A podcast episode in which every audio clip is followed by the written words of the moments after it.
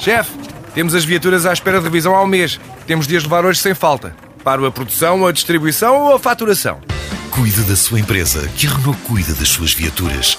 Com o serviço Renault Pro Mais exclusivo para profissionais, conte com uma equipa especializada que lhe oferece soluções à medida do seu negócio e serviços como recolha e entrega de veículos para manutenção, horários de oficina alargados, serviços rápidos sem marcação e muito mais. Renault Pro Mais, ao seu lado para fazer a sua empresa crescer mais.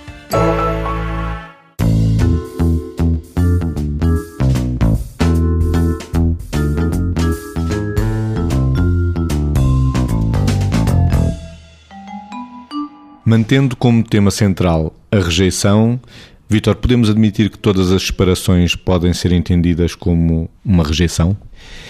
No sentido lato, poderíamos, porque eh, de alguma forma o que acontece é que há sempre um e o outro. E nesse sentido, há sempre alguém que pode sentir na separação que o outro o está a rejeitar. É claro que isso também depende da história de cada um, porque no seu processo de desenvolvimento, se as pessoas aprenderam a calibrar mais as separações, os afastamentos, ao, ao longo do seu crescimento, provavelmente podem estar mais protegidos de interpretar uma separação como sendo uma coisa que tem que acontecer e não é necessariamente rejeição à partida. Ou seja, não se confundir a pessoa com aquilo que é o afastamento. Quando a pessoa se confunde com o afastamento, porque muitas vezes nós uh, misturamos os nossos sentimentos com a realidade e os nossos sentimentos são, são aquilo que sentimos, não é necessariamente a realidade. Neste sentido, que é, eu posso estar a sentir um incómodo porque o outro se afastou, mas isso não significa que o outro esteja ostensivamente a rejeitar-me, só que eu posso sentir assim. E nesse sentido torna-se difícil eu conseguir integrar a separação sem ser como rejeição. Sendo que daria jeito que o que é utópico é quando é que uma separação podia não ser sinónimo de uma rejeição.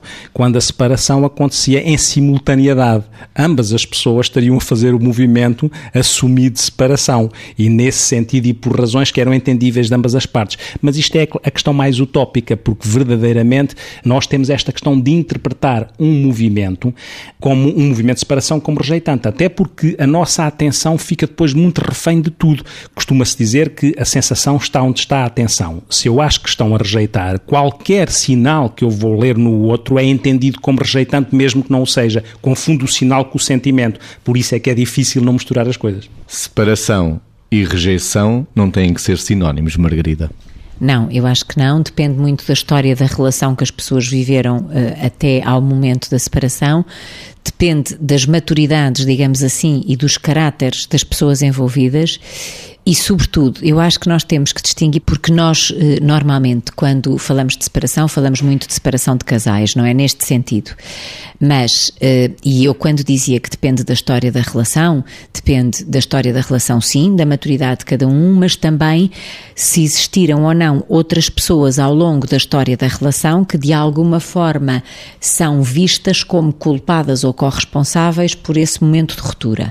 Por outro lado, há um outro tipo de separação que essa sim, eu acho que é praticamente sinónimo de rejeição, que é quando há uma separação de um casal e aquele que sai ou aquele que se afasta confunde uh, separação com afastamento também dos filhos.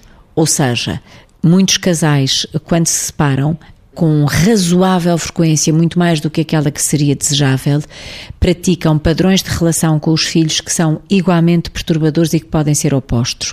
Alguns usam quase padrões de alienação parental para julgarem os seus direitos e outros tipos de interesses que não têm necessariamente a ver com o querer verdadeiramente ter uma relação equilibrada com os filhos.